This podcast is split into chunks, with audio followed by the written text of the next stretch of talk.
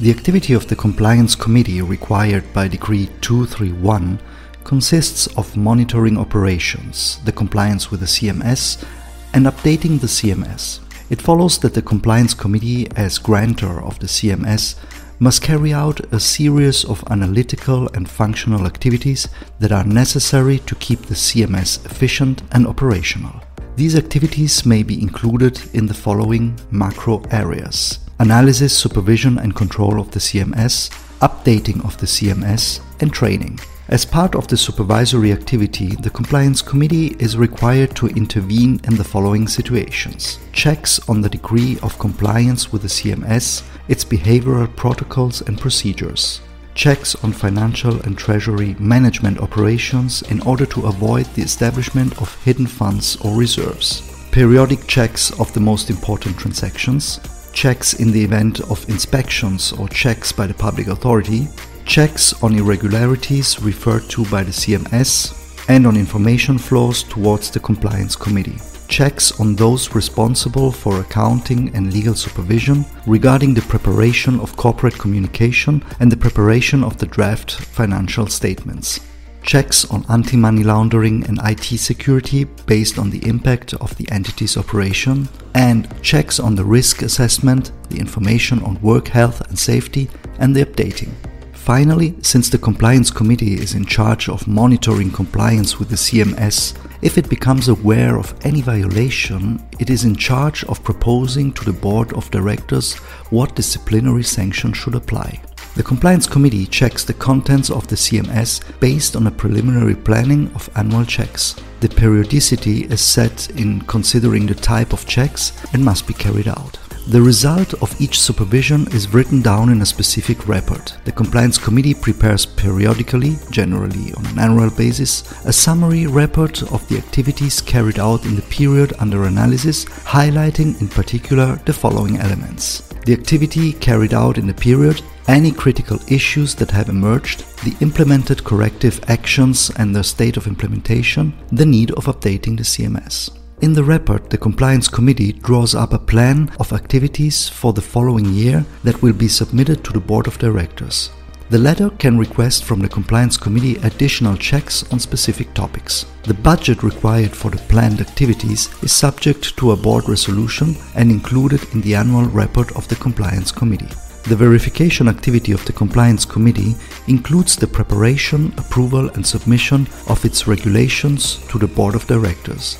These regulations establish how the Compliance Committee works, for instance, the frequency of meetings, procedures for convening and holding meetings, methods of voting and drafting minutes, etc. The regulations define the composition of the Compliance Committee as well as the appointment, termination, and remuneration criteria of its members. The regulations are deemed to be part of the CMS and therefore of the Board of Directors of the entity. Therefore, the Compliance Committee regulations must deal with the criteria of professionalism, integrity, ineligibility, and incompatibility of its members. Likewise, it is considered appropriate to establish in these regulations the Compliance Committee's duties, the assigned powers, including the possible right to use internal and external collaborators, or its budget, specifying the criteria for its attribution and use.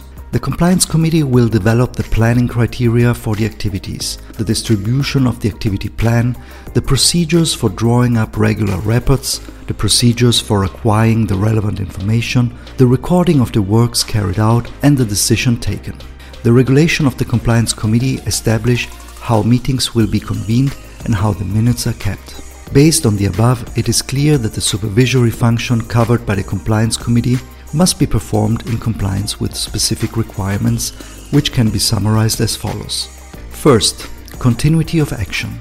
The activities of the Compliance Committee are carried out continuously, regardless of its composition. To this end, especially for medium or large companies, it is advisable to appoint administrative support and to further guarantee the continuity of action. No operational tasks that may affect the objectivity of the judgment should be assigned. In relation to this principle, external professionals confer authority and independence to the Compliance Committee and internal support, ensure in depth knowledge of the entity's operational management and the required continuity of action. Second, traceability. The Compliance Committee is required to preserve and track documents relating to the entity's activity in order to prove the continuity of the supervisory activities if required in court. The verification must be carried out through a professional and systematic approach that will have to allow, if necessary, an easy ex post reconstruction of the events. Third, confidentiality. The Compliance Committee is bound by the strictest confidentiality and protection of professionals' secrecy regarding the information and news received in the performance of its activity. In any case, any information held by the Compliance Committee needs to be treated in accordance with the provisions of the EU Regulation number 679 of 216, the GDPR. Fourth, objectivity and integrity. The requirements of autonomy, independence, and professionalism ensure that the Compliance Committee carries out its activities impartially, realistically, and without bias and personal interests. Fifth, effectiveness. In accordance with the specific principle mentioned above, the Compliance Committee pursues the effectiveness of its activities to guarantee a correct and effective level of supervision over the adequacy, functioning, and compliance of the CMS, updating it in line with the provisions of Decree 231. It is necessary to give effective investigative and reporting powers to the Compliance Committee in order for it to perform properly. This has also been confirmed by case law, where it has been shown that the adequacy of the entire CMS also depends on the extent of the powers attributed to the Compliance Committee. Sixth, adequacy. The Compliance Committee is formally assigned sufficient powers to carry out its activities, for instance, a budget and access to the entity's information and corporate structure, in order to guarantee compliance with the principle of autonomy. 7. Specificity. Groups or companies should adopt a specific CMS and appoint a compliance committee with all powers and responsibilities in each subsidiary. Small entities may attribute these powers to the board of directors of the subsidiary entity. Furthermore, if activities between various compliance committee of a group are coordinated, it is advisable not to empower the compliance committee of the parent company over the compliance committees of the subsidiaries. The coordination consists of, for example, a set of guidelines issued by the compliance committee of the parent company aimed at ensuring the homogeneity of action of the compliance committees of the subsidiary entities, who may implement the guidelines in full autonomy. Or a report issued by the compliance committee of the subsidiary entities on their activity, which will be included in the annual report of the compliance committee of the parent entity, in order to assess the methodological consistency of the subsidiary's CMS and its updating. 8. Collaboration with the supervisory bodies. The exchange of information and the effective collaboration with other supervisory bodies, however they are called, is an indispensable requirement for the good performance of the supervisory activity.